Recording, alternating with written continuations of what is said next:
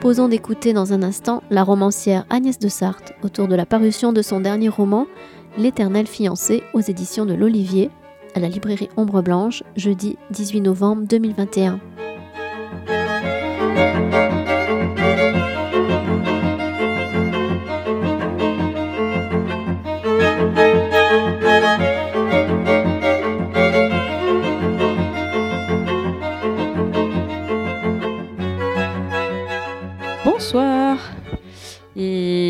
Merci d'être euh, parmi nous. Je crois qu'on a une assemblée exclusivement féminine. et merci à Agnès de Sarthe de nous faire euh, l'honneur de sa présence ce soir après un long voyage. Euh, je précise juste que je pose mon téléphone sur la table parce que je n'ai pas de montre et que nous sommes soumis à une, horaire parce qu'Agnès a un avion à prendre après. Ce n'est pas de l'impolitesse si je regarde l'heure. Euh, Agnès, est-ce que vous seriez d'accord pour commencer par une... Alors, en fait, je, voilà, moi, dans mes questions, j'avais prévu, euh, si Agnès était d'accord et elle est d'accord, de lire quelques, d'agrémenter le l'entretien de quelques lectures de certains passages qui s'y prêtaient particulièrement. Est-ce que vous seriez d'accord pour commencer euh, par une lecture? Euh, ben, Bonjour tout le monde, merci d'être venu et euh, je suis enchantée de vous voir. Donc j'espère que ce sera réciproque. Alors allons-y pour de la lecture. Avant d'entrer au collège, je n'avais jamais eu envie d'être comme tout le monde. Je désirais l'amour de mes parents, la compagnie de mes sœurs, la chaleur rassurante du foyer. Quand nous rations un train parce que mon père était à ce point rétif à toute forme d'autorité qu'il estimait humiliant de se soumettre à la contrainte d'horaire décrétée par la SNCF, je m'asseyais docilement sur ma valise et prenais un des sandwichs que ma mère préparait pour nous faire patienter, tirant de son cabas toutes sortes de débris récoltés dans le frigo en prévision de l'attente. Fromage auréolé d'un ravissant duvet de moisissure, saucisson d'âne, restes de salade cuite, morceaux de pain déchirés à la main, rogatons de pâté dont elle grattait à l'aide de l'opinel qui ne la quittait jamais, les coins racornis. Cela ne me semblait pas étrange de grignoter ces rebuts que d'autres auraient jetés à la poubelle, pas plus que je ne considérais comme lassant de devoir passer trois ou cinq heures assise dans les courants d'air d'une gare parce que mon père avait choisi de modifier au ciseau à ongles la coupe de sa moustache de faire un tour aux eaux pour aller admirer un émeu mélancolique ou de rester enfermé dans la voiture jusqu'à la fin d'une retransmission en direct de La jeune fille et la mort de Schubert sur l'autoradio.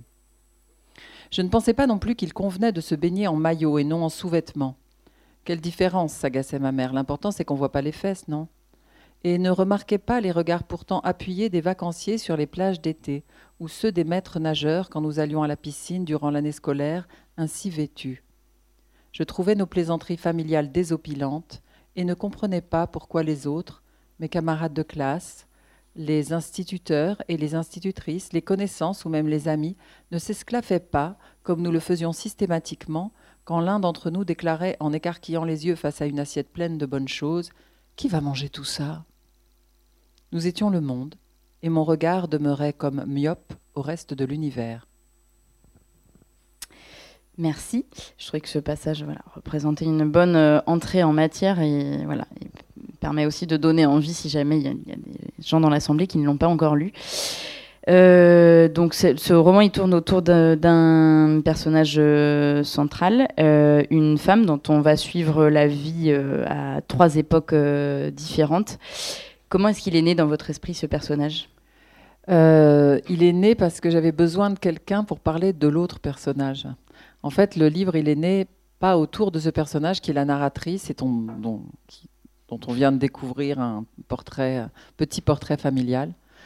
Euh, en vérité, le livre, il est parti d'un autre personnage qui était un personnage masculin euh, qu'on découvre dès les premières pages.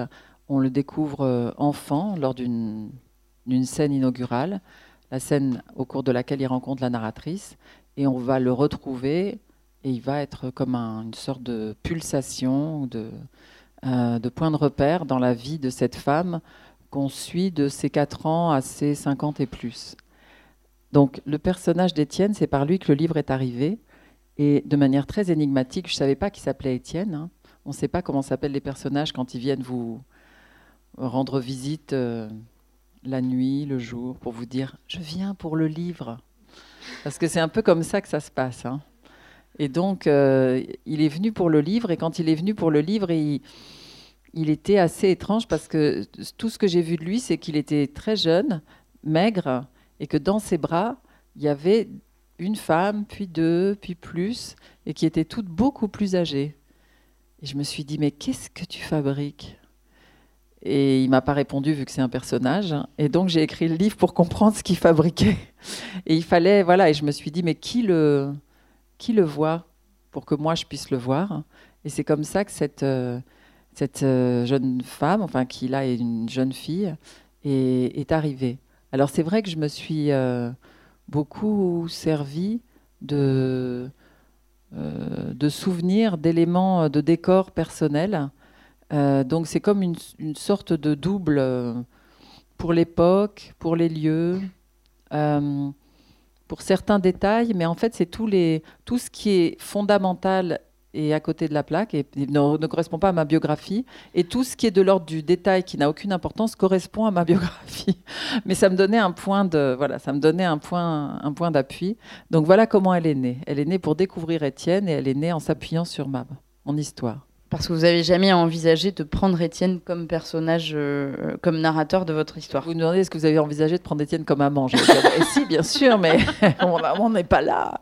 Non, pardon. Euh, oui, en fait, euh, j'aurais pu, puisque, comme je l'ai dit, il est venu toquer à la porte de mon, de mon atelier en disant je viens pour le livre. Euh, j'ai essayé et je voyais que ça, j'essayais de l'attraper et puis c'était pas possible, il s'échappait. Et je me suis dit, bon, va falloir l'apprivoiser, euh, on va aller jusqu'à lui par des détours, par des tâtonnements.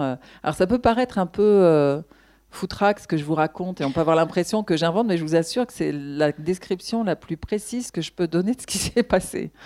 Euh, oui, vraiment, il, occupait le terrain, mais ça vous permettait en même temps de l'appréhender en même temps que le personnage, quoi, en même temps que la narratrice. Oui, c'est comme si j'avais lancé un enquêteur, euh, que j'avais engagé cette narratrice pour enquêter sur ce personnage. C'est elle qui, oui, c'est elle qui enquête.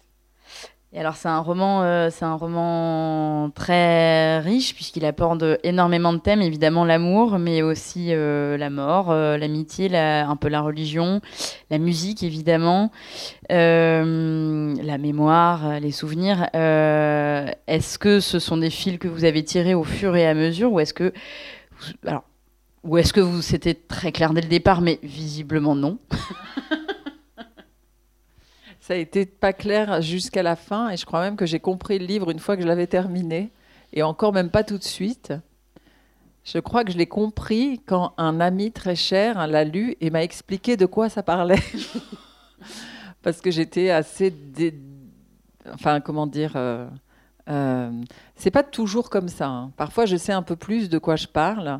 mais là, j'étais euh, j'étais plongée dans le dans l'inconnu. En même temps, pendant que j'écrivais, j'avais un, comment dire, j'étais vraiment comme poussée dans le dos. Quoi. Il y, avait vraiment une force qui me menait quelque part, mais je comprenais pas vraiment euh, pourquoi il y avait ces personnages, pourquoi, etc. Et en fait, ce qui s'est dessiné, quand même, pendant que j'écrivais le livre, je me suis dit à un moment, hmm, je me demande si tu n'es pas en train d'écrire un livre sur le temps.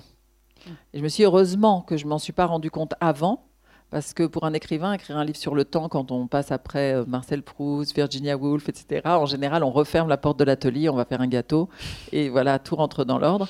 Donc c'était pas mal que je ne le sache pas. Et finalement, il est question de, il est pas mal question de, du temps. Oui. Il y a beaucoup question effectivement de temporalité. Alors autant au niveau de la, de la construction du roman, puisque voilà, à plusieurs époques de, de sa vie, mais, euh, mais tout se relie quasiment euh, toujours à ça. Et puis alors moi j'ai eu la sensation à la fin, en arrivant vraiment à la toute fin, euh, je me suis dit ah, bah c'est c'est comme si on avait fait un tour du cadran en fait. voilà, c'est, je sais pas si c'est que tout prend son sens à la fin, mais mais il y a quelque chose de de cet ordre là. Et euh, voilà. Et puis il est question de temps de manière beaucoup plus euh, concrète aussi, notamment vers la fin. Alors je précise que les morceaux que j'ai choisis pour les lectures normalement ne, comment dire ne, ne, donneront pas d'indices trop importants pour ceux qui ne l'auraient pas lu. C'est pas un roman policier. En voilà, il n'y aura pas de spoiler incroyable, voilà. Euh, et donc à la fin, il est question, entre autres, justement, d'une interaction avec un, horloger que j'ai des passages que j'ai trouvé absolument formidables. si vous êtes d'accord pour nous le lire, euh, je pense que ça donnera une idée. Euh. Alors ça, c'est vers la fin. Oui, j'ai la page. Page 225. Alors vous voulez que je lise quoi là-dedans? Parce que non, mais c'est un chapitre. On va pas lire le chapitre en entier. Et puis à un moment, vous allez vous épanouir et je comprendrai que j'ai trop duré. Non. j'ai pas mis de alors, je vais. Euh, il se peut que je fasse des coupes pendant que je Comme vous voulez. Je vous préviens. Pas de parce problème. que voilà. Parce que un, il faudra, voilà, pour ceux qui ne l'auront pas lu, lire le livre pour remplir les trous. Du coup, voilà. ouais, c'est ça que je vais faire. Donc le chapitre, il s'appelle Dans la boutique de l'horloger. La vitrine était étroite, les étagères recouvertes de satin blanc molletonné paraissaient tenir en équilibre par magie, sans crémaillère.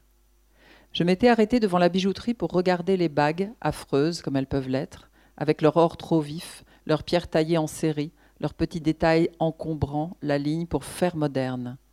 Les prix étaient élevés, écrits à la main sur de minuscules étiquettes. Qui peut bien acheter des choses pareilles à un prix pareil me demandai-je. J'imaginais les fiançailles, le mariage, les noces de coton, de perles, d'argent et d'or. Ainsi s'aiment les humains, me dis-je, et cela me donna envie de me changer en chienne ou en biche. Les montres aussi m'intriguaient. Certaines avaient un énorme cadran, lui-même divisé en plusieurs cadrans, chacun pourvu d'un trio d'aiguilles. On y mesurait tout. Les heures, les minutes, les secondes, les décalages horaires, les records à la course à pied, la pression atmosphérique et que sais-je encore. D'autres avaient un fin bracelet orné d'une pastille énigmatique de la taille d'une pièce de 5 cents. Je dis 5 cents alors que je ne sais pas comment on dit en français. C'est pas écrit dans le livre, ça. Sans un seul chiffre, rien que deux bras, un petit et un grand, perdus dans l'infime immensité, progressant sans bruit, sans heurts, évoquant des journées délicates, passées à ne rien faire, sinon ses ongles, le cœur fatigué pourtant par une tristesse filandreuse. J'étais resté trop longtemps devant la vitrine pour ne pas entrer. Les yeux grossis par des verres corrigeant l'hypermétropie étaient noirs et brillants, curieux. Pourquoi pas, songeai-je Pourquoi ne pas entrer et tuer ainsi, en compagnie de ces pierres laides et de ces bracelets chronométriques grotesques, la demi-heure qui me séparait de mon rendez-vous Vous vendez des montres dis-je au bijoutier après avoir refermé la porte derrière moi. Je vends des montres, dit l'homme en blouse blanche fermé sur un col de chemise noire. Oui, je vends des montres. Et les gens achètent Oui, les gens achètent. Ils achètent des montres. Pourtant, l'heure est partout, sur les téléphones, les enseignes de pharmacie, les horloges sur les places, les parcs-mètres, à la radio, partout. L'heure de la montre est différente. Comme je fronçais les sourcils, il poursuivit L'heure de votre montre n'est pas la même que l'heure à ma montre. Vous pouvez choisir de l'avancer de quelques minutes ou de la laisser retarder. Vous pouvez négliger de changer la pile, etc., etc. Je coupe. Mais si ce n'est pas la vraie heure, si elle est différente pour tout le monde, à quoi ça sert? La vraie heure, dites-vous. Vous y croyez, vous, à la vraie heure? Le méridien de Greenwich, fis-je, sentant mes jambes se mettre à trembler. Il n'y a que deux vraies heures dans la vie, chère madame, celle de la naissance et celle de la mort. Entre les deux, c'est. Et alors, je m'arrête un peu parce que ça. Je, fais une coupe parce que je vais arriver à un moment que j'aime bien. Donc, il parle de l'heure, du temps qui passe. Et puis, à un moment, euh, comme elle ne sait plus quoi dire, elle dit Vos bagues sont horribles. Lancai-je sans l'avoir prémédité, regrettant aussitôt cette attaque. Les gens préfèrent m'apprit-il. Les gens préfèrent quand c'est horrible. Les gens préfèrent quand c'est laid.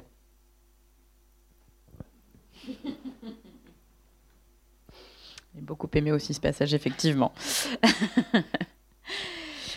Euh, comme élément euh, central dans votre livre, en dehors des, personnages et de ces, de ces thèmes un peu abstraits, il y a un, thème qui est peut-être un petit peu plus concret, c'est la musique. Euh, c'est une évidence euh, tout au long du roman, hein, c'est même euh, assez visible sur la couverture en l'occurrence. À la fois parce que c'est un des thèmes qui est abordé, parce que la narratrice est elle-même musicienne et vient d'une famille de, musiciens amateurs. et aussi parce que c'est un livre très euh, musical de manière générale, que c'est assez euh, travaillé dans, la phrase, dans le rythme, dans, les, dans, dans tout s'agence. Euh, alors, dans le, dans le livre, on connaît à peu près la place de la musique dans, le, dans la vie de votre narratrice. Quelle, est quelle, quelle, place occupe la musique dans votre vie? Bah, À peu près la même. c'est pourtant pas un détail pas important. J'ai dit tout à l'heure que c'était des détails pas importants c'est pas du tout un détail de, la musique dans ma vie. Euh, euh, j'en écoute énormément, j'en ai toujours fait, euh, j'en ai fait faire à mes enfants. Mes frères et sœurs sont musiciens, mes enfants sont musiciens. J'ai un fils qui est compositeur carrément, donc c'est on est très bon, c'est très important. Et et c'est comment dire, enfin c'est tellement important que à certaines époques de ma vie, ça a pu être, euh, il y a pu avoir un arbitrage entre euh, est-ce que je vais vers la musique ou est-ce que je vais vers l'écriture. Puis une fois que je suis allée vers l'écriture, la musique a disparu. Peut-être parce que j'avais peur qu'elle prenne trop de place ou parce que j'avais moins le temps de pratiquer. Et euh, il y avait un seul livre dans lequel la, musique était importante. C'était un livre pour enfants que j'avais écrit qui s'appelle Comment j'ai changé ma vie. Euh, et, c'était merveilleux d'écrire avec la musique, d'écrire sur la musique, autour de la musique. Et puis ça a redisparu. Et puis en 2016, j'ai écrit la biographie d'un très grand pianiste de jazz qui s'appelle René Ortreger. Et là, j'ai passé un an plongé dans la musique, dont la musique est revenue de manière très très forte. Et, euh, et pour ce livre-là, il y avait deux, je pense qu'il y a deux raisons pour lesquelles la musique a complètement euh, envahi le, livre. Il y avait une raison pratique qui était que j'ai été malade pendant cette période et que je ne pouvais plus du tout marcher. Et donc j'ai été dans une situation de handicap et, euh, euh, j'avais l'habitude d'énormément marcher.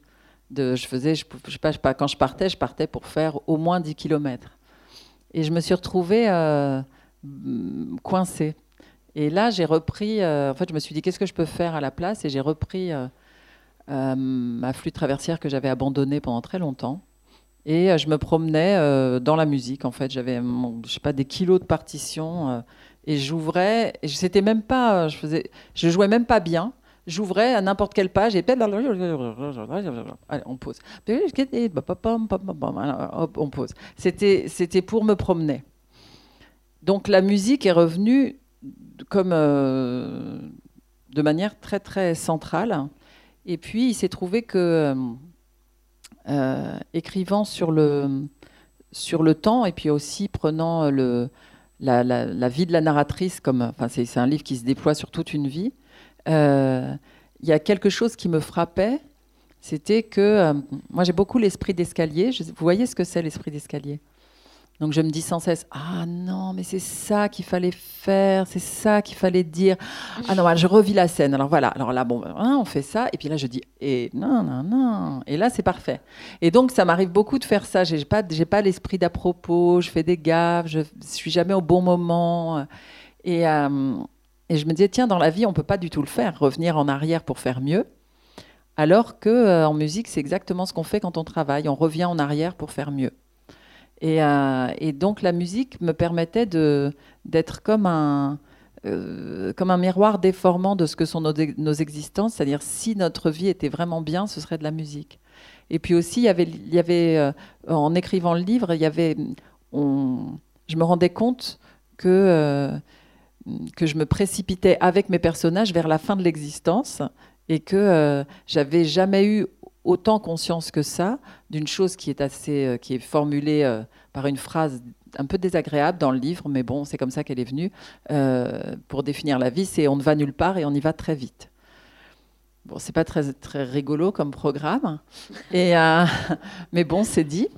Et, et, et, avec et, et je me disais tiens, c'est la, la musique offre un répit, offre une sorte de de moments, des tas de sortes de moments, des tas de voix à l'intérieur de, ce, euh, de cette flèche. En fait, ça détourne, le, ça détourne la trajectoire sans arrêt. Euh, et ça, ça me paraissait être une, une sorte de, je sais pas comment dire, d'antipoison, d'antidote. Euh, et aussi en, à la fin, je me souviens d'ailleurs, c'est ce que m'a dit cet ami qui, qui, avait lu le livre. À la fin, il me dit mais c'est bon, tu as, tu as fini par résoudre cette équation impossible. Je dis comment ça? Il me dit ben, le fait qu'on n'a qu'une vie et que et c'est tout. Et on le fait qu'une fois, parce que ça, je m'en remets pas non plus. Le fait qu'on soit là pour une fois, je me dis comment ça, une fois? Ça me paraît pas du tout suffisant. Il dit bah non, avec ce livre, on voit bien qu'on n'est pas là une fois. On est là une fois, mais on est là dans nos rêves, ça fait deux. On est là dans nos fantasmes, ça fait trois. On est là dans la vie des autres, ça fait quatre. On est là dans le souvenir de gens qui nous ont croisés qu'une fois, ça fait cinq. Et donc, en fait, tu démultiplies. Et ça aussi, c'est musical, c'est-à-dire que vous avez une ligne mélodique, et puis autour de ça, vous faites des arrangements, vous faites de la polyphonie, et tout à coup, ça s'élargit, et c'est un tout petit peu moins pénible. Donc, euh, donc la musique, elle a, oui, elle avait vraiment sa place effectivement, c'est assez proche de la vision de, la narratrice, je pense, en effet. Euh, et alors, euh, toujours à propos de musique, il y a euh, un, morceau, je ne sais pas si on peut appeler ça comme ça, mais qui revient à, plusieurs reprises ponctuer le, texte, qui est le Quatuor. Quatuor en mi bémol majeur de Fanny Ansel Mendelssohn. je l'ai noté, mais là, de mémoire, j'avoue que. Ouais, c'est pas évident. Euh, alors, je pense que qui est un, morceau qui est inconnu de, la plupart des gens euh, et qui donc euh, voilà, je resitue un peu pour pour ceux qui n'ont pas lu le livre, qui est le, le, morceau que la narratrice joue avec son père et ses sœurs en quatuor, justement, lorsqu'ils habitent encore tous les quatre, lorsqu'ils sont enfants. Voilà. Pourquoi est-ce que vous avez choisi ce morceau? Alors, c'était un hasard heureux. J'étais euh, j'étais avec Étienne qui avait toqué à la porte. Je savais pas ce que j'allais faire vraiment de lui. Et puis euh, je, roulais euh, sur les routes de campagne à côté de chez moi. Et puis quand je roule, j'écoute toujours France Musique.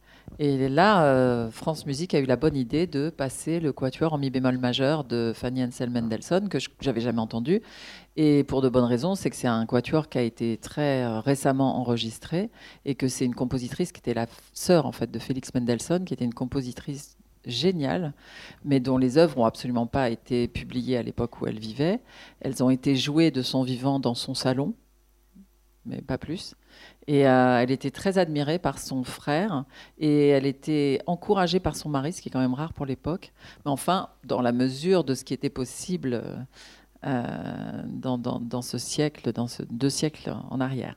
Donc, euh, euh, mais j'ai été, c'était un, c'est un quatuor très très puissant, très court, qui ça dure 20 minutes, et avec des mouvements très, comment dire, très contrastés.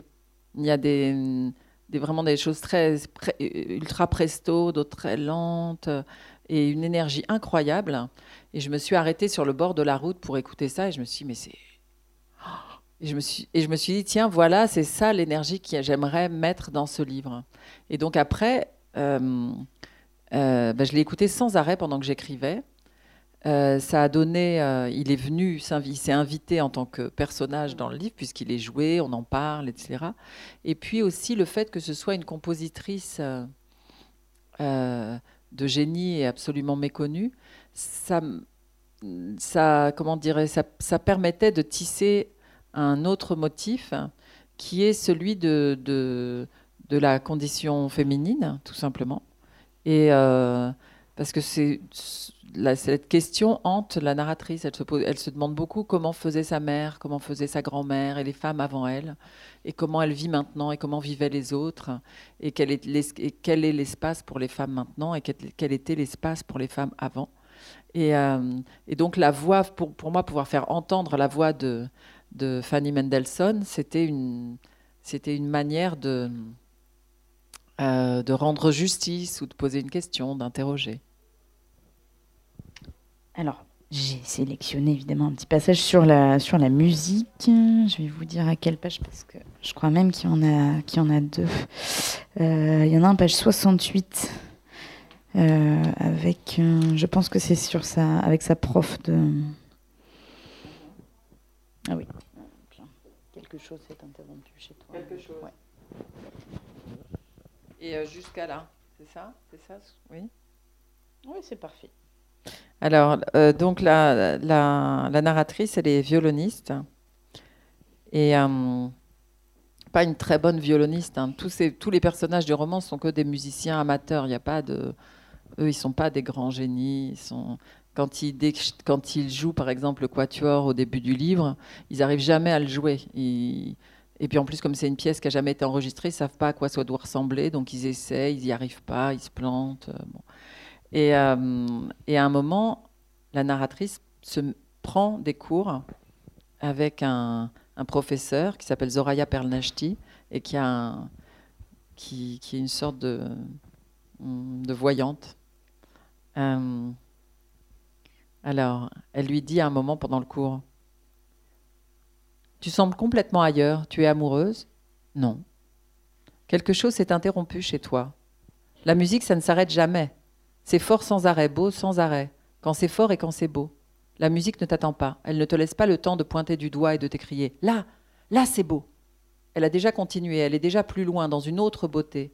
Accepte au moins de vivre ça, de chanter avec ton instrument, de le laisser échapper, de le guider sans le brider. Vas-y, reprends mesure 18, juste avant le crescendo. Je voyais ce que Zoraya voulait dire, mais je ne parvenais à rien exécuter. J'aurais souhaité qu'elle se contente de me seriner le hmm, c'est pas brillant, brillant des débuts. Seul ce refrain saturé par l'absence d'espoir savait me calmer. Comment ça va à la maison? demanda-t-elle soudain, alors que ma main droite maniait un archet qui avait je ne sais comment triplé de volume, tandis que les doigts de ma main gauche se bousculaient sur une touche qui paraissait raccourcie de moitié. La maison? dis-je. Tes parents, tes sœurs? La maison n'existe plus, aurais-je voulu lui répondre. Lise fait ses études à Lyon, Dora est avec ses copains, ma mère est partie avec le dentiste et mon père devient aveugle, comme Tata Colette, sauf que lui, ça l'empêche de travailler à l'orfèvrerie. La maison est sombre, elle ne sent plus jamais la nourriture et toujours le renfermer. Alors justement, cette phrase, moi, m'a beaucoup interpellée. La maison n'existe plus parce que je crois qu'elle revient à plusieurs reprises dans le, roman. Qu'est-ce que ça veut dire exactement pour la narratrice? La maison n'existe plus. La maison de l'enfance, euh, la maison avec papa, maman et les trois filles.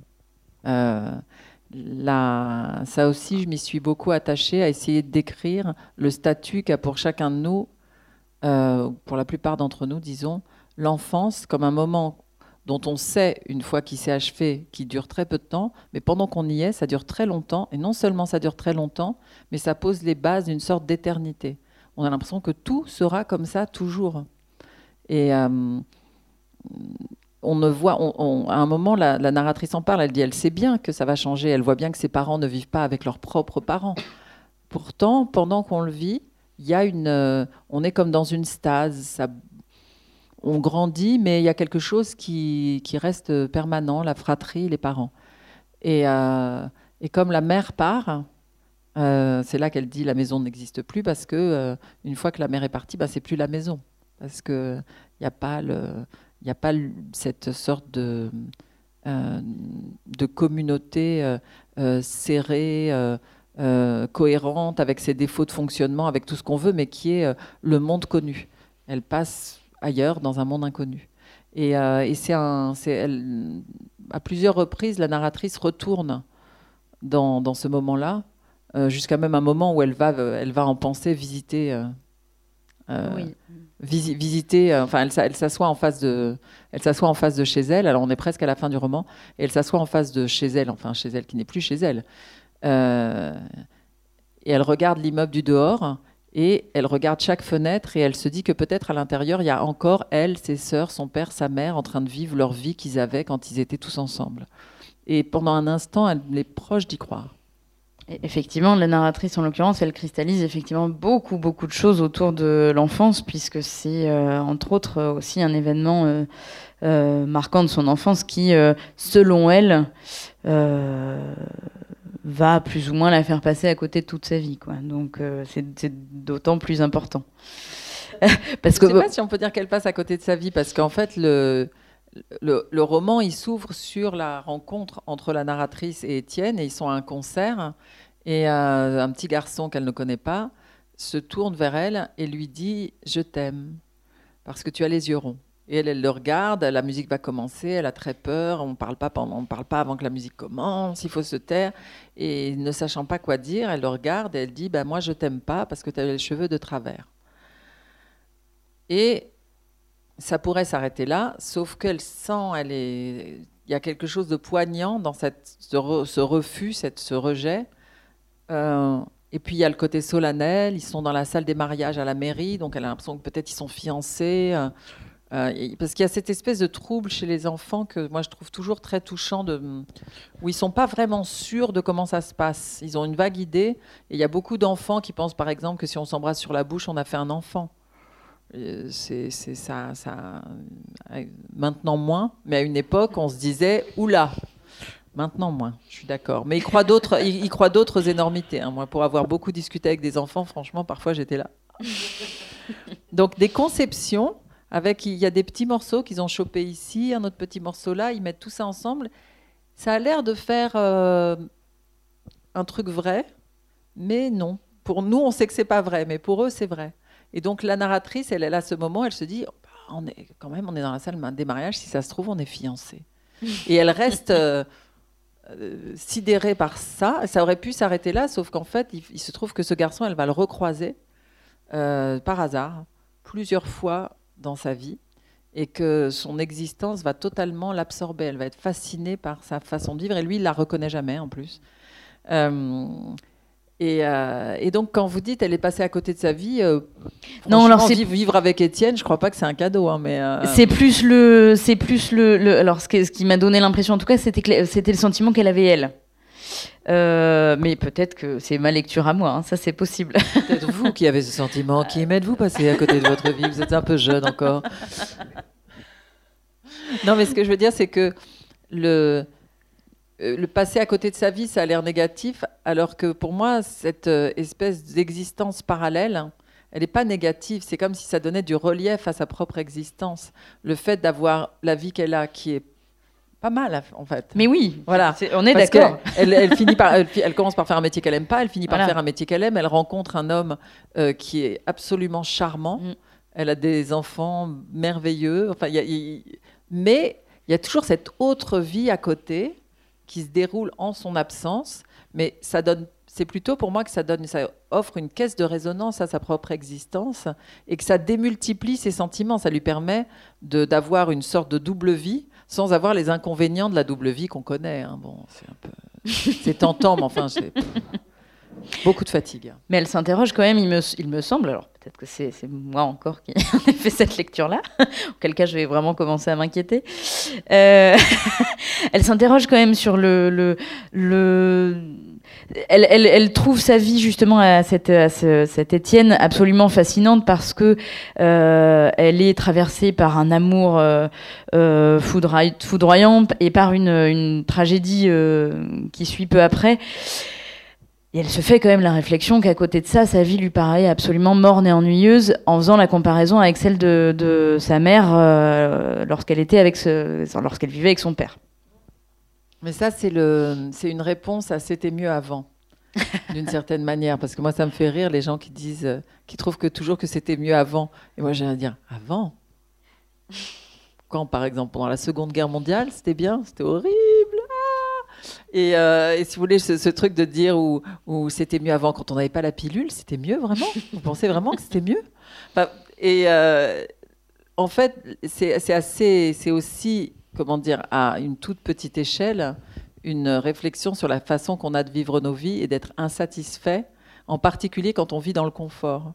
C'est-à-dire que le confort est très louche.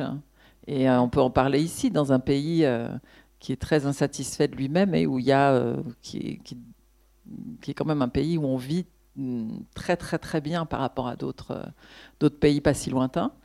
Et, euh, mais quand même, euh, on n'est pas content, on râle, on voudrait autre chose, on voudrait que ce soit mieux, etc. Et, ça, c'est le luxe du confort, c'est le merveilleux luxe du confort.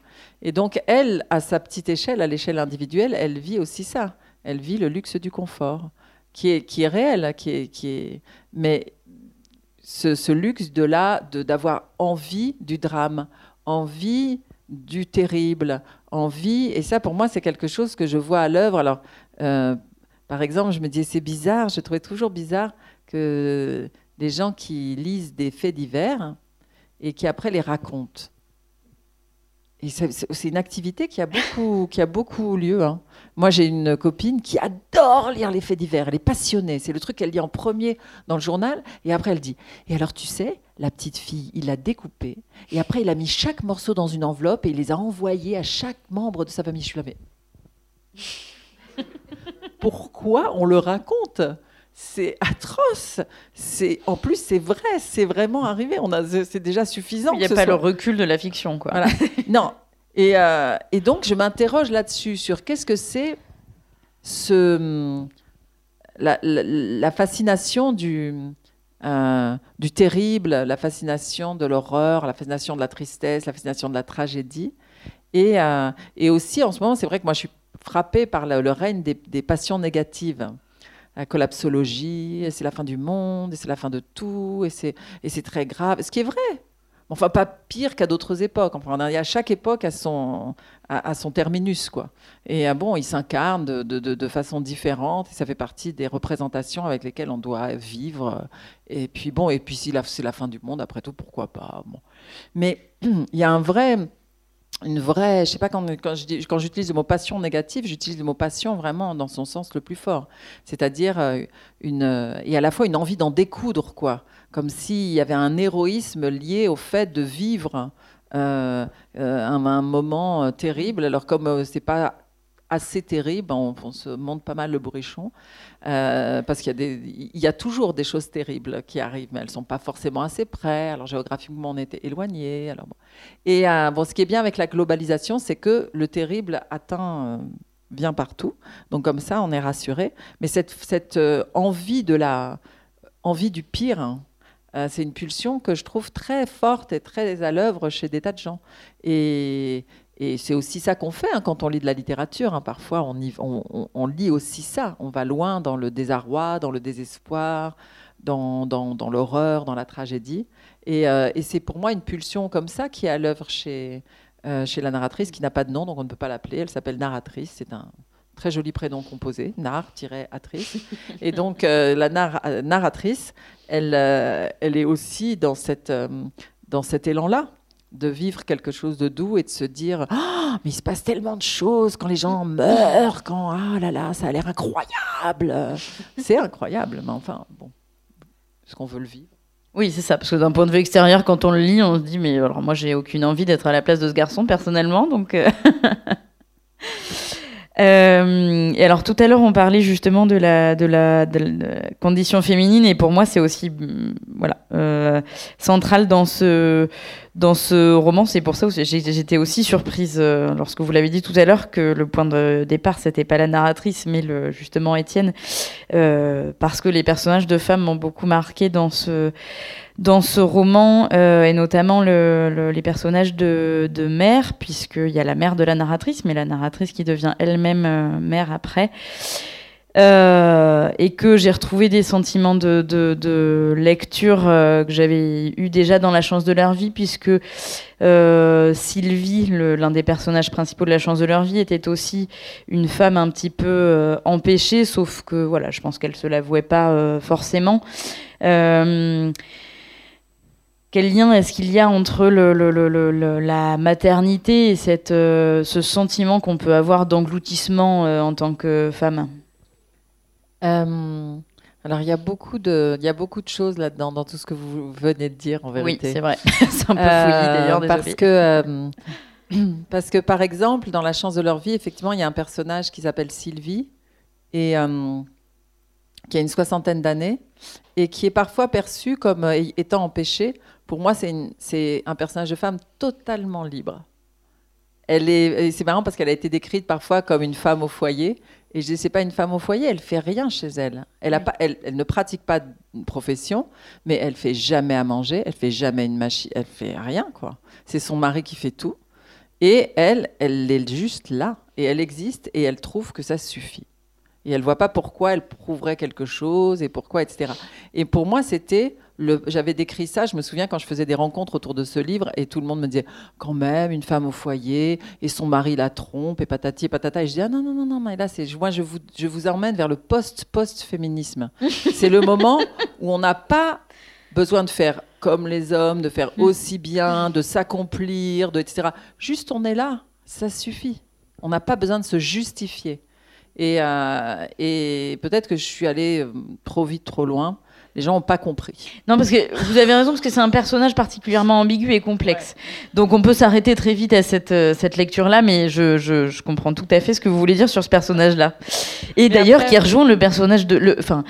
La deuxième vie du personnage de la mère de la narratrice, parce que la mère de la narratrice se retrouve elle-même lorsqu'elle, euh, ça c'est un petit spoiler, mais lorsqu'elle quitte euh, son mari, le père de la narratrice, euh, elle se retrouve aussi dans une vie où, et ça m'a fait beaucoup sourire aussi, où elle se retrouve à ne- ne rien faire, mais pareil, et en fait elle s'épanouit parce qu'elle ne fait plus la lessive, parce que tout d'un coup elle s'est découvert un goût pour le thé parce que très probablement que son mari lui préparait le thé, enfin voilà, c'est et effectivement elle trouve complètement son bonheur là-dedans et une forme euh, totale d'épanouissement. En tout cas moi c'est comme ça que je l'ai vu.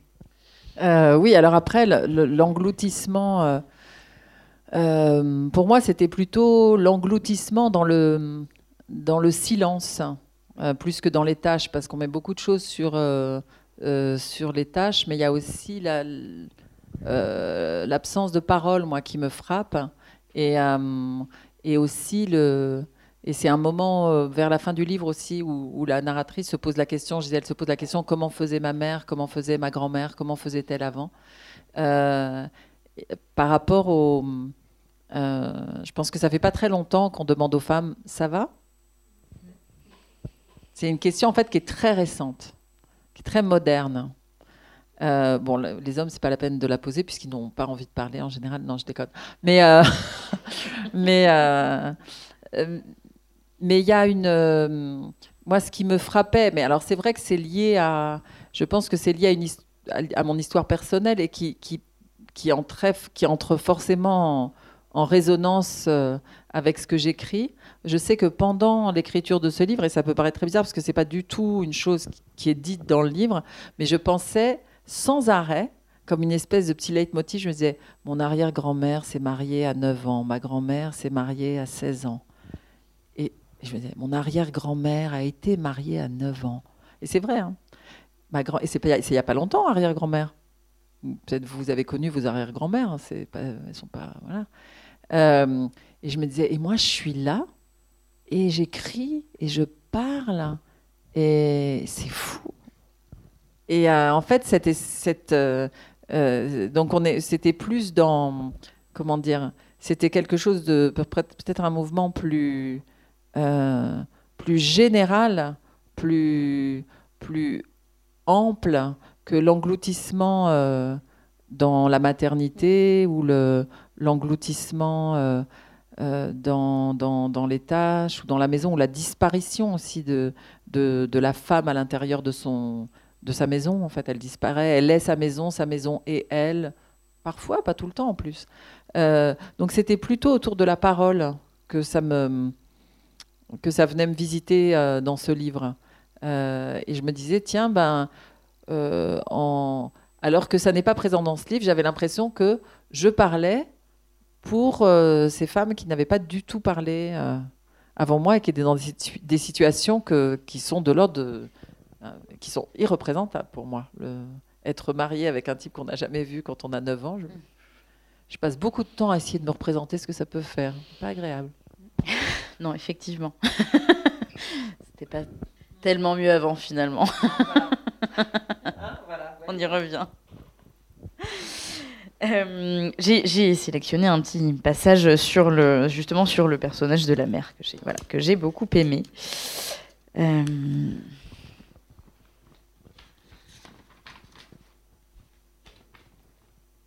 J'ai beaucoup aimé ce personnage aussi parce que j'ai eu la sensation que la narratrice ne la, ne la ménageait pas parce que euh, voilà, à partir du moment où elle quitte son père, justement, la maison n'existe plus, enfin encore moins, on va dire. Alors que je trouve que c'est le moment où le narrateur, le, narrateur, pardon, le lecteur euh, la découvre et que qu'on se commence vraiment à l'apprécier la mère, quoi. Voilà. Donc il y a cette, cette espèce de, de, paradoxe et pourtant c'est on la, on la voit qu'à travers la fille. Voilà.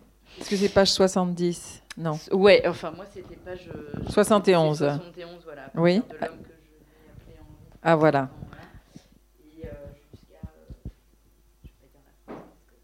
Ah d'accord. Ah oui. Oh là, c'est une phrase très très importante. Il fallait pas du tout la dire avant. Donc la mère a quitté sa famille et elle est allée vivre avec Henri. L'homme que je n'ai appelé Henri que cinq ans après la séparation de mes parents avait commencé par être son dentiste avant de devenir son patron, puis son mari. J'ignore s'il était déjà amoureux d'elle quand il lui soignait les dents. Je suppose que oui. Ma mère était une beauté. S'approcher d'elle, que l'on fût homme, femme ou enfant, provoquait une sorte d'irradiation. Je l'ai constaté souvent et toujours avec fierté. Il n'y avait pas de raison pour que le docteur Taïeb ne succombe pas. Ce qui est plus mystérieux, c'est la passion que ma mère a déclarée pour cet homme. Non qu'il manquât de séduction. Il était élégant, et drôle, possédait de longues mains habiles et récitait en italien des pans entiers de la divine comédie. Je ne crois pas qu'il l'ait courtisé. Il était lui-même marié et père de deux enfants, assez religieux, timide en présence des femmes, et son cadet. Hmm, et son cadet de cinq ans, oui, le cadet de la mère. Ce qui m'étonnait surtout, car on voit souvent des couples mal assortis, c'est que ma mère ait eu le temps et l'idée de tomber amoureuse, non de lui, mais amoureuse en général.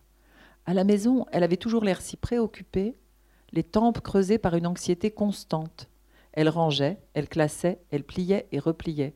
Je me disais parfois que si on l'avait laissé faire, elle aurait tout plié et replié en carrés de plus en plus petits, sa famille, sa maison, les voisins, la ville, la campagne tout autour, les montagnes, les lacs, la mer, les océans, les continents lointains et leurs habitants, jusqu'aux régions polaires, tout ça en minuscules carrés qu'elle aurait consignés dans le bas du placard avec sa collection de sacs en plastique. Un soir qu'elle était repassée à la maison pour prendre des chaussures oubliées, mon père l'avait apostrophée avec douceur, un sourire au coin des lèvres. Qu'est-ce qu'il a de plus que moi, le docteur Taïeb? Ne me dis pas qu'il est communiste. Parce qu'elle est communiste, la mère. Il a voté Mitterrand. Tout le monde a voté Mitterrand, même moi. Il n'y a que Tartigno, comment il s'appelle déjà, le coiffeur de Planète 2000, Tartufo, qui a pris ses jambes à son cou pour échapper au rouge. J'ai pas envie de parler de ça.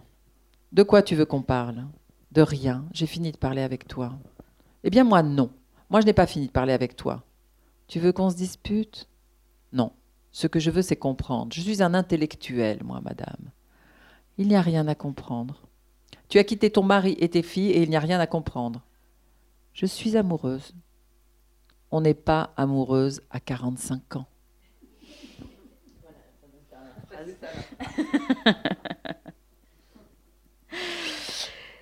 Euh, alors j'ai une question sur la, sur la narratrice encore. Euh, en fait, il y a une atmosphère très très très particulière tout au long du roman et je crois que c'est qu'à la fin que ça, m'est apparu un peu plus euh, clairement. Il y, a quelque chose qui m'a beaucoup. Alors, en, dehors du fait qu'elle, on assiste beaucoup à ces rêveries, à l'énumération de ses, souvenirs, etc., à la vie euh, telle qu'elle euh, imagine qu'elle aurait pu se passer si, euh, voilà, si elle en avait décidé autrement ce fameux jour dans la salle des mariages. mais il y a aussi quelque chose, un, procédé dans la narration qui est très troublant, je trouve. c'est qu'à la fois on est dans une narration à la première personne, c'est vraiment la narratrice qui raconte, et en même temps, euh, on a très souvent des espèces de travelling sur d'autres personnages avec des détails, euh, d'une force de détail incroyable. Et puis, moi, à chaque fois, je me suis dit, mais enfin, mais où est-ce qu'elle est la narratrice pour voir ça? Ça m'a beaucoup perturbée. Et à la toute fin, je me suis dit, mais en, fait, euh, est-ce qu'on peut pas, est-ce que, est-ce que presque on pourrait pas à un moment la considérer comme un espèce de, d'esprit ou de fantôme qui passe de, de, scène en scène, euh, en plus du fait qu'elle n'ait pas vraiment de nom. Euh, et puis il y a un passage, il y a une espèce de, discours, je crois, que prononce un rabbin sur le fait qu'on n'est jamais certain d'exister vraiment. Alors est-ce qu'elle, est-ce que vous l'avez aussi pensé comme voilà, comme un personnage qui aurait pu ne pas vraiment exister? Alors pas vraiment c'est en fait euh, quand je vous disais que la musique avait été très importante dans la composition du livre aussi, c'est-à-dire que je ne me suis pas du tout interdit de de comment dire de, de, ne pas enchaîner de manière logique. C'est-à-dire quand vous passez d'un mouvement à l'autre dans un concerto dans une symphonie le mouvement d'après le premier il paraît complète, il pourrait venir d'ailleurs parfois. Il y a un silence et on se retrouve ailleurs. Et ça, c'est quelque chose que je trouve très très beau et qu'on ne s'autorise pas toujours en littérature. Et donc pour ça, j'ai été influencée. Mais je dois vous confier quelque chose qui il y a une explication à tout ça. En vérité, c'est fait de manière assez hmm, subtile, donc on n'est pas forcé de le voir. Mais en vérité, toutes les scènes qu'on a décrites mhm. de l'extérieur, on apprend à un moment du livre, mais pas tout de suite, comment ça se fait qu'elle le sait. C'est parce qu'elles ont été racontées, mais on apprend beaucoup plus tard. Elles ont été ah. racontées par quelqu'un d'autre. Et, mais ça tient en une phrase, donc si on lit vite. Ah, ça m'intrigue, ça demande une deuxième lecture alors. Ah, ben ouais. Parce qu'en fait, tout est justifié. Il n'y a, y a, aucune, euh, y a aucun, aucun tour de magie, aucun artifice. Euh, le, euh, quand on a par exemple la. Alors, il y a la, la conversation entre Rita et son arrière-grand-mère. Ça, c'est une scène qui arrive on oui. dit, mais qui c'est ces gens? On les a jamais... souvent, en plus, c'est souvent en début de chapitre. Et alors, moi, à chaque fois, je me suis dit, ah, bah, on change de, on change de voix. Et puis en fait, non, pas du tout.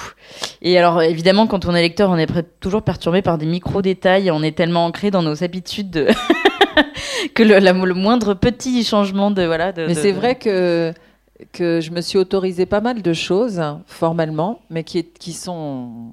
Enfin, en vérité, il y a une logique, mais qui n'est pas forcément exposée. Et euh, un, autre ami me disait, euh, tu fais quand même drôlement confiance à ton lecteur. Hein.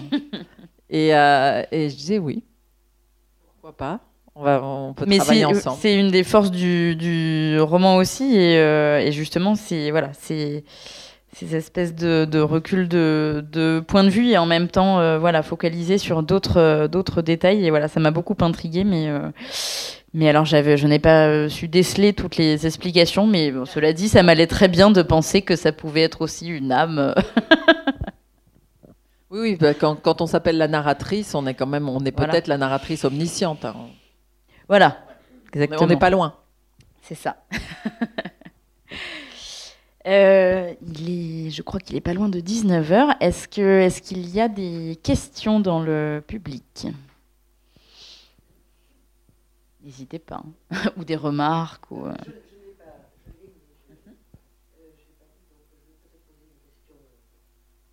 Allez-y, il n'y a pas de problème. Est-ce que la narratrice, avec son Étienne, euh, n'aimerait pas voir le geste qu'a eu sa mère avec le dentiste?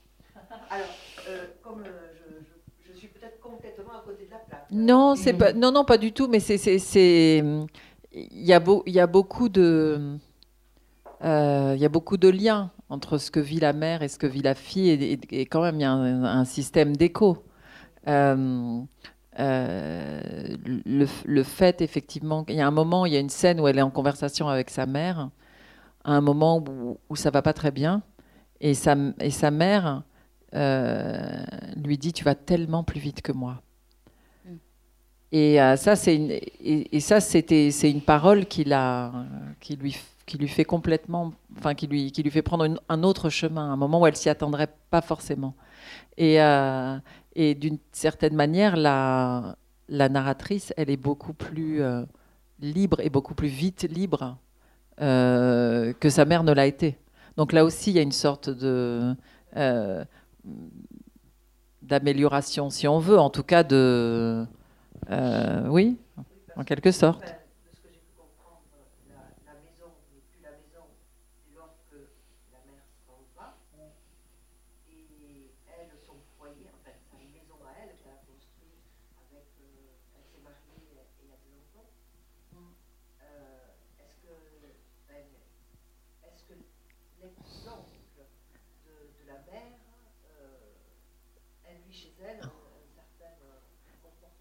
La,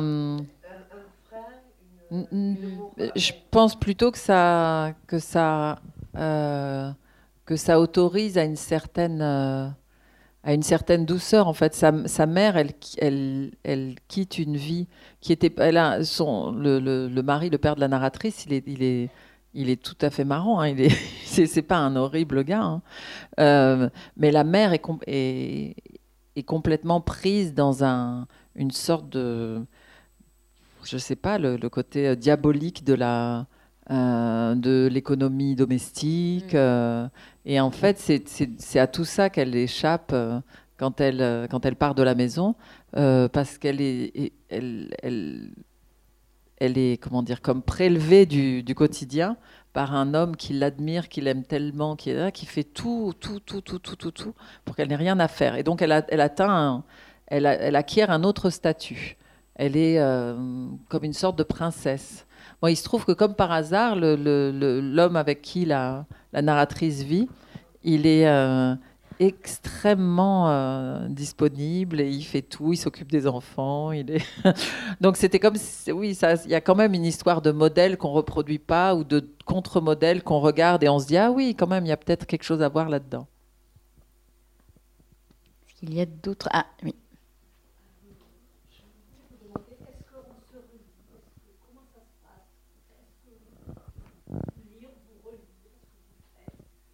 Une fois que le livre est terminé? Parce qu'on on relit énormément pendant qu'on écrit le livre, hein, puisqu'il y a voilà.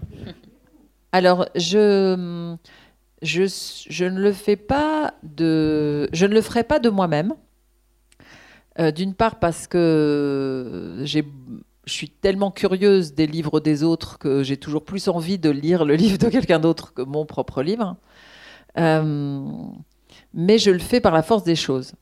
Parce que euh, bien souvent, dans le cadre de ce qui s'appelle la promotion, puisque c'est ça qu'on vit, après que le livre est paru, eh bien, on se promène euh, à Toulouse, par exemple, euh, on se promène dans des tas d'endroits et on parle du livre. Alors là, il arrive qu'on fasse des morceaux en lecture, mais il arrive que ce soit pire encore, parce que qu'est-ce qui arrive, par exemple, lundi, euh, non, mardi, mardi dernier, j'étais dans la salle des mariages de la mairie du 3e arrondissement à Paris, où je donnais une lecture du roman, une lecture dansée que j'ai mis en place avec une chorégraphe, euh, danseuse qui s'appelle Louise Hakim.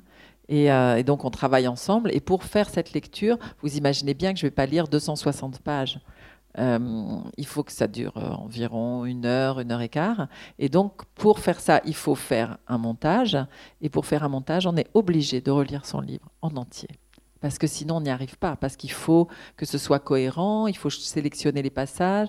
On en choisit un, on se dit non, non, celui-là, il ne va pas raccorder avec l'autre. Il faut à la fois que ce soit une unité où les gens qui. L'idée, c'est que des gens qui n'ont absolument pas lu le livre et qui liront peut-être jamais, aient quand même eu une histoire.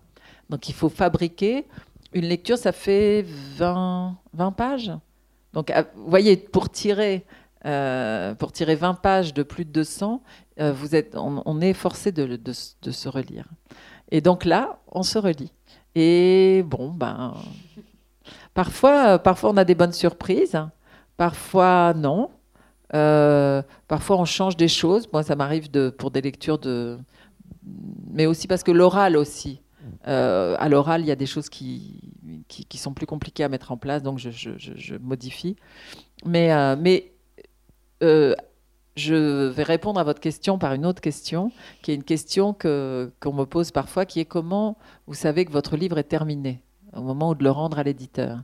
Et je, et je dis euh, qu'il y a une ultime lecture et que si j'arrive à lire tout le livre sans faire c'est qu'il est fini. Parce que il y a plein de, de moments où j'ai encore très très très honte. Donc quand la honte est terminée, je ne dis pas que je trouve ça merveilleux, je dis juste j'ai plus honte. Ce qui fait que quand je le relis,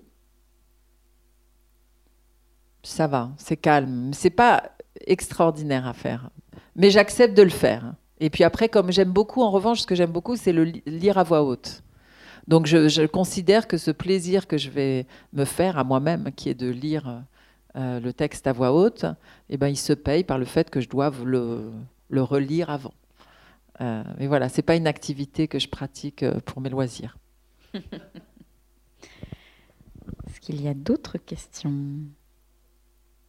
Alors moi j'en ai encore deux en fait, dont une qui vient de me venir à l'esprit, puisqu'on parlait justement du, travail de l'écrivain, entre guillemets. Euh, vous avez une autre activité que romancière, vous, êtes aussi traductrice. Est-ce que, est que ça a une influence sur votre euh, propre euh, travail d'écriture et si oui, dans quelle mesure? Ça a beaucoup d'influence sur mon travail d'écriture et je le souhaite d'ailleurs. Euh, et je me demande d'ailleurs comment font les écrivains qui ne traduisent pas, parce que c'est une, c'est un entraînement extraordinaire. et puis moi, j'ai la chance de choisir les auteurs que je traduis, donc je choisis que des auteurs qui sont que j'estime être meilleur mm. que moi. Donc c'est comme si j'étais, je me hisse et en général j'en sors un petit peu grandi. Donc euh, ça aide pour ça. Il y a aussi des tas de choses euh, euh, parce qu'il y a dans, dans l'écriture il y a il y a beaucoup d'artisanat en fait. Il y, a, beaucoup de choses qui sont de l'ordre de, comme on apprend à faire un métier. Et par exemple, il y a des, des tas de des tas de petits gestes. Il y a certains qu'on sait très bien faire, et il y en a d'autres qu'on sait moins bien faire, comme dans n'importe quel artisanat.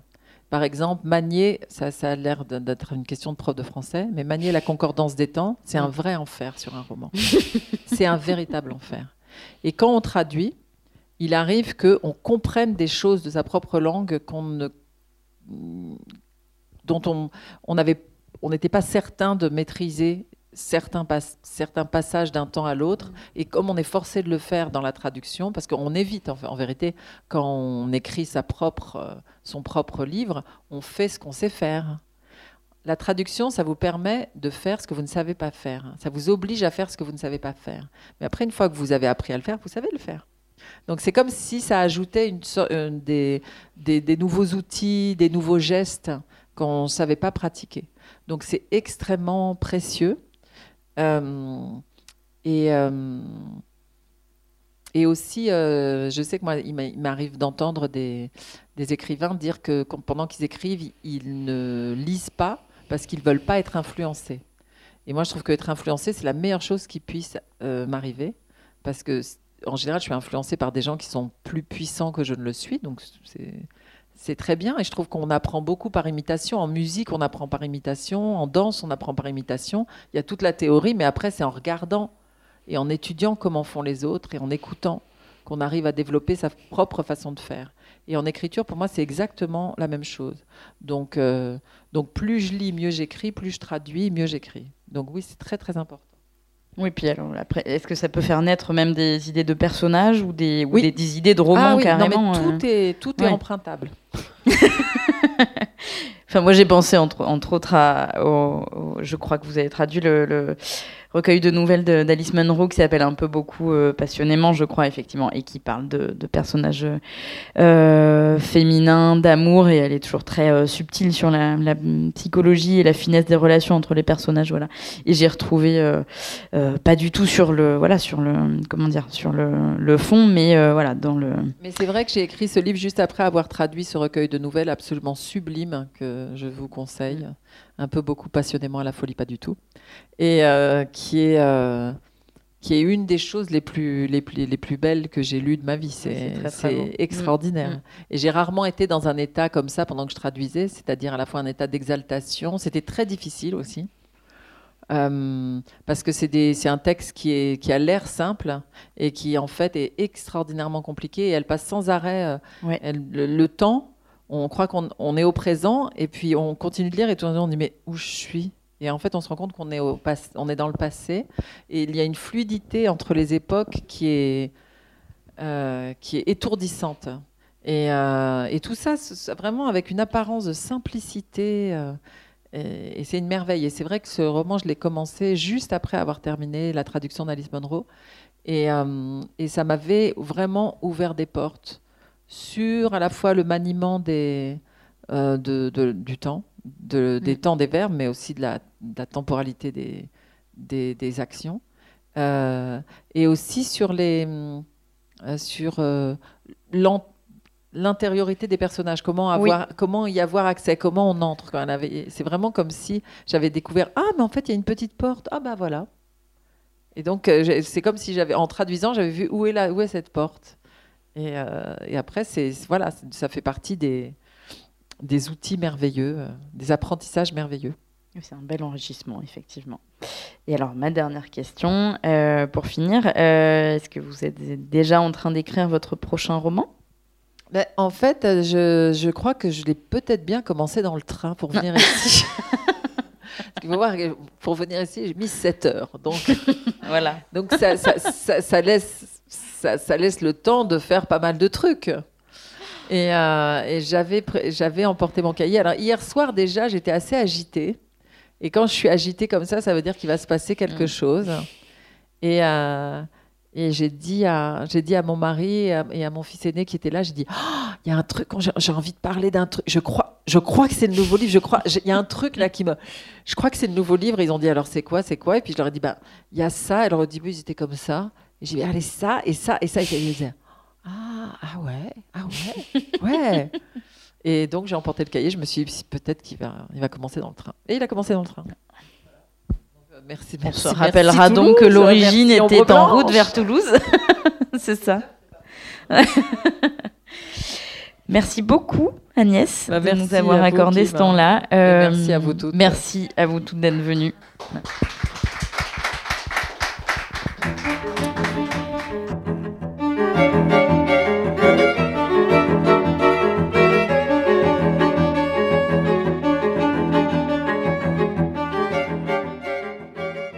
Le roman d'Agnès de Sarthe, L'éternel fiancé, est paru aux éditions de l'Olivier. Agnès de Sarthe est l'autrice de romans pour enfants à l'école des loisirs, tels que À deux c'est mieux, La plus belle fille du monde, Le poulet fermier, entre autres, et de romans pour adultes aux éditions de l'Olivier, Un secret sans importance, prix du livre inter en 1996, Dans la nuit brune, prix Renaudot des lycéens en 2010, ou encore Ce cœur changeant, prix littéraire du monde en 2015. Vous venez d'écouter une rencontre enregistrée à la librairie Ombre Blanche le 18 novembre 2021, réalisée et mise en onde par Radio Radio.